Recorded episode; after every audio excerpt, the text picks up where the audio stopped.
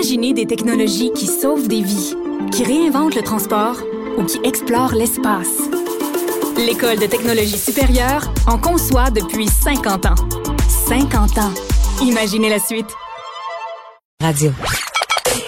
Joignez-vous à la discussion. Appelez ou textez le 187 Cube Radio 1877 827 2346. On parle avec Benoît Barbeau, qui est virologiste, professeur euh, en sciences biologiques à l'UQAM. Monsieur Barbeau, bonjour. Bonjour, Mme Peterson. Bon, on va aborder euh, quelques sujets aujourd'hui. On a beaucoup à se jaser. Premièrement, euh, faisons un bref retour sur ce point de presse là, qui a lieu présentement au Saguenay-Lac-Saint-Jean. Christian Dubé qui s'est rendu sur place parce qu'on assiste, si on veut, à une explosion des cas depuis déjà quelques jours dans la région. Et je vais vous faire réagir sur une phrase que prononcée euh, M. Dubé à plusieurs reprises. Il a dit, ça va être pire avant d'être mieux. Oui, ben c'est certain que euh, je pense que c'est un, une vision assez pessimiste, mais on pourrait dire réaliste. Ouais. Euh, en ce moment, quand même, avec la venue des températures plus froides, on s'attend à ce que les nombres de cas d'infection vont augmenter malheureusement. Mm-hmm. Euh, on a quand même, depuis quelques semaines, voire des mois, été euh, dans une situation où qu'on a euh, appliqué les mesures qu'on nous demande d'appliquer. Et euh, certaines régions qu'on sait très bien que ça n'a pas donné vraiment lieu à des résultats euh, vraiment euh, ben, qui étaient aussi encourageants qu'on aurait espéré, mais n'empêche que bon, on a stabilisé certaines régions. Mais si lorsque vous êtes dans une situation que on commence à augmenter, à avoir des points de, de d'explos- euh, excusez-moi, d'éclosion de cas d'infection, là, à ce moment-là, on doit attendre un certain délai avant que vraiment de nouvelles mesures vont avoir un impact important et, et diminuer la progression, la propagation du virus. Non, C'est certain le- que ça prend. Oui, allez-y. Ben, c'est certain que si vous appliquez des mesures plus restrictives ou si vous, vous, agissez, vous agissez différemment, vous, vous avez un délai donc avant d'arriver justement Mm. à prendre euh, une certaine d'être capable de restreindre cette propagation. Mais le lapsus explosion est intéressant parce que littéralement, ça a explosé au Saguenay Oui. depuis Oui. euh, quelques semaines. euh, puis je parlais à la mairesse. On se disait, évidemment, la région avait été épargnée lors de la première vague, euh, tout comme la région de Québec. Par ailleurs, les gens se sentaient peut-être davantage à l'abri à cause de ça. Et M. Dubé a fait le parallèle avec, avec Québec parce que Oui. euh, il y a un mois, euh, à Québec, les gens se sont pris en main et là, ça va mieux.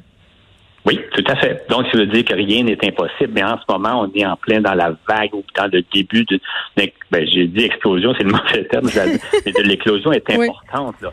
Et c'est certain qu'on ne sait pas à quel moment que cette, cette augmentation-là est plus importante va arrêter. Mais euh, lorsqu'on on, on arrive avec ces données-là, je crois qu'il faut prendre des mesures et pr- se prendre en main et, et sachant justement qu'à Québec, ils ont réussi justement à contrôler la propagation, c'est à la portée de toutes les régions qui vont éprouver une telle éclosion. Alors, je crois qu'en effet, l'exemple de Québec vient donner un réconfort auprès de la, la région de Saguenay-Lac-Saint-Jean, puis va faire en sorte qu'ils euh, Mm. peuvent justement arriver avec des, des, des, des taux d'infection beaucoup moins faibles, ou en tout cas du moins d'augmentation beaucoup moins drastique dans les prochaines semaines. Mais il faut attendre un certain délai avant que vraiment on arrive avec des résultats qui sont tangibles et qui nous permettent de, de voir que les, on, on arrive justement à contrôler un peu mieux le- la propagation. Bon, euh, comme euh, virologiste, j'imagine que vous étiez euh, assez, euh, j'allais dire, surpris, content, ou je ne sais pas quel qualificatif utiliser quand vous avez, comme nous tous, vu que Pfizer avait un vaccin qui serait efficace à 90% contre la COVID. En tout cas, chez nous, là, c'était la folie. Mes enfants étaient certains que la COVID, c'était fini, qu'on allait se faire vacciner, qu'on avait trouvé la solution. Mais là, euh, je pense que c'est pas tout à fait ça, hein, Monsieur Barbeau? Ben non, je, je crois quand même qu'il faut être heureux et content et Oui. de considérer qu'il y a eu un accomplissement important d'une des compagnies justement, une des entreprises et un des regroupements qui voulait euh, travailler de, vraiment sans relâche pour arriver avec une, for- une formulation vaccinale gagnante. Alors donc, il faut être aussi très positif en ce sens parce que c'est la première fois qu'on arrive justement avec un vaccin contre un coronavirus, donc un virus de cette famille qui Mhm. semblerait être efficace.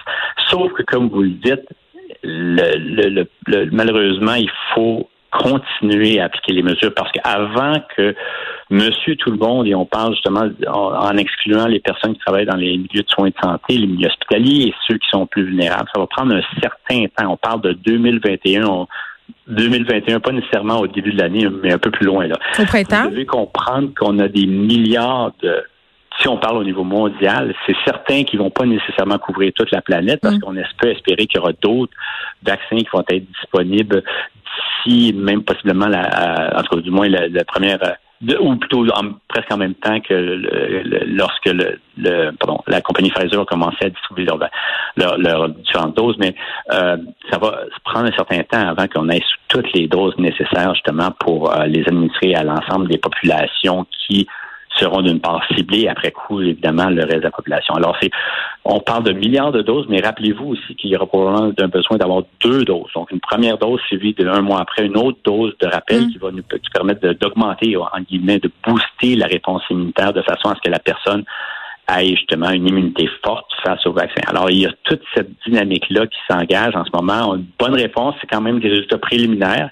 On parle quand même d'une étude qui doit être terminé euh, dans, je dirais, d'ici la fin de l'année, mais n'empêche qu'avec les résultats qui sont très prometteurs, euh, Pfizer se retourne auprès de la l'AVA, leur demandera à ce moment-là, va leur demander est-ce que donc une, homologation rapide euh, qui leur permettra de débuter, on espère, possiblement avant la fin de l'année, mais probablement plus en 2021, des premières distributions de leur vaccin. Bon ben ok, c'est ça. Mais la question que tout le monde se pose, c'est nous là, les moldus, là, ceux qui ne travaillons pas dans le domaine de la santé, qui font pas un travail essentiel. Quand est-ce qu'on y aura droit à ce vaccin-là? Un peu plus tard, évidemment. C'est sûr que ça va prendre un certain temps.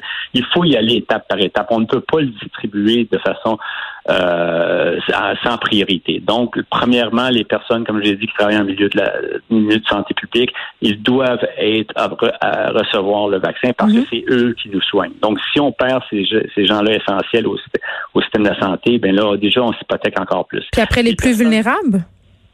Et après ça, les personnes euh, qui sont les plus... Non, mais je parle pas nécessairement qui sont plus vulnérables. En tout cas, du moins, ils sont en contact constamment avec les personnes qui risquent d'être infectées, oui.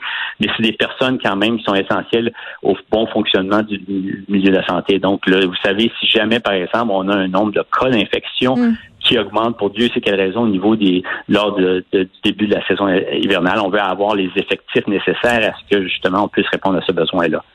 Donc ça, c'est la première, la première, une des premiers groupes. En plus aussi, il, y aura évidemment les, les populations vulnérables pour s'assurer que eux soient protégés, puisque si jamais ils sont infectés, ben ils sont plus à risque d'avoir des symptômes mm. plus sévères et donc qui, d'une part, requièrent, des, une hospitalisation et possiblement pour arriver à, à, des situations plus dangereuses et malheureusement leur décès. Alors, c'est sûr qu'il y a des cibles il y a des personnes ciblées qui doivent premièrement être dans la mire du gouvernement pour s'assurer que le que le, vaccin soit euh, administré au aux personnes prioritaires. Tantôt, j'entendais le, docteur Quash, qui était avec Benoît Dutrisac, dire que les conditions nécessaires pour préserver les doses de vaccins étaient quand même assez particulières. notamment, euh, on doit le conserver à une température de moins 80, je crois.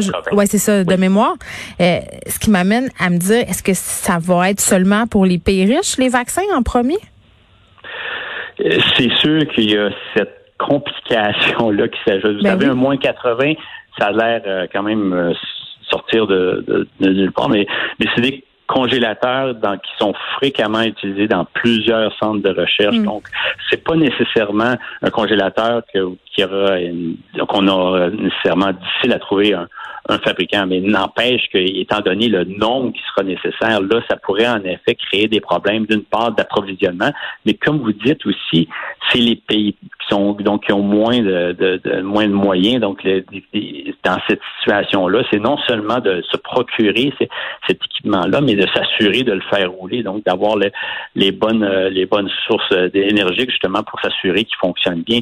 Alors c'est sûr que euh, ceci, un, un tel vaccin qui est à base de ce qu'on appelle ARN. Ça constitue un vaccin qui a des particularités ou que les, vraiment l'entreposage avant l'utilisation requiert justement des équipements qui sont beaucoup un petit peu plus sophistiqués sophistiqué qu'un simple congélateur ou ben réfrigérateur. évidemment. Bon, ce qu'on retient, c'est que c'est une bonne nouvelle, euh, cette histoire de vaccin qu'il faudra encore faire preuve de patience et d'abnégation, du moins. On termine avec cette histoire qui se passe au Danemark et qui quand même choque beaucoup de gens 15 millions de visons qui seront abattus à cause d'une mutation euh, du coronavirus. Et honnêtement, quand j'ai vu ça, j'ai pensé à la série L'épidémie à TVA. Je sais pas si vous vous souvenez, là, mais c'était les furets qui étaient à la base d'une pandémie. Euh, tu sais, quand la fiction dépasse la réalité, euh, c'est un peu ça. Là, on s'apprête à abattre des visons. Comment comment on explique ça? Comment un animal peut nous transmettre un virus? Parce que c'est le cas avec la COVID-19. Là, on parle de visons, mais au début, on parlait de chauves-souris, on parlait de pangolins.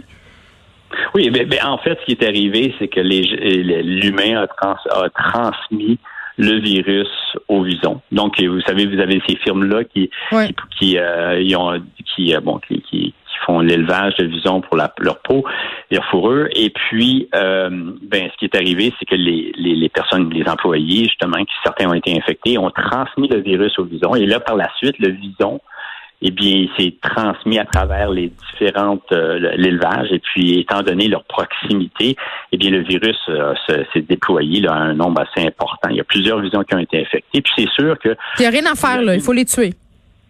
Ben, ce qui arrive, c'est que de, de toute façon, c'est de l'élevage justement euh, ils vont mourir de toute façon, on s'entend. Exactement. Mais n'empêche que le, danger, c'est que, évidemment, et là, il y a déjà des preuves, c'est que le virus du vison soit retransmis chez l'humain.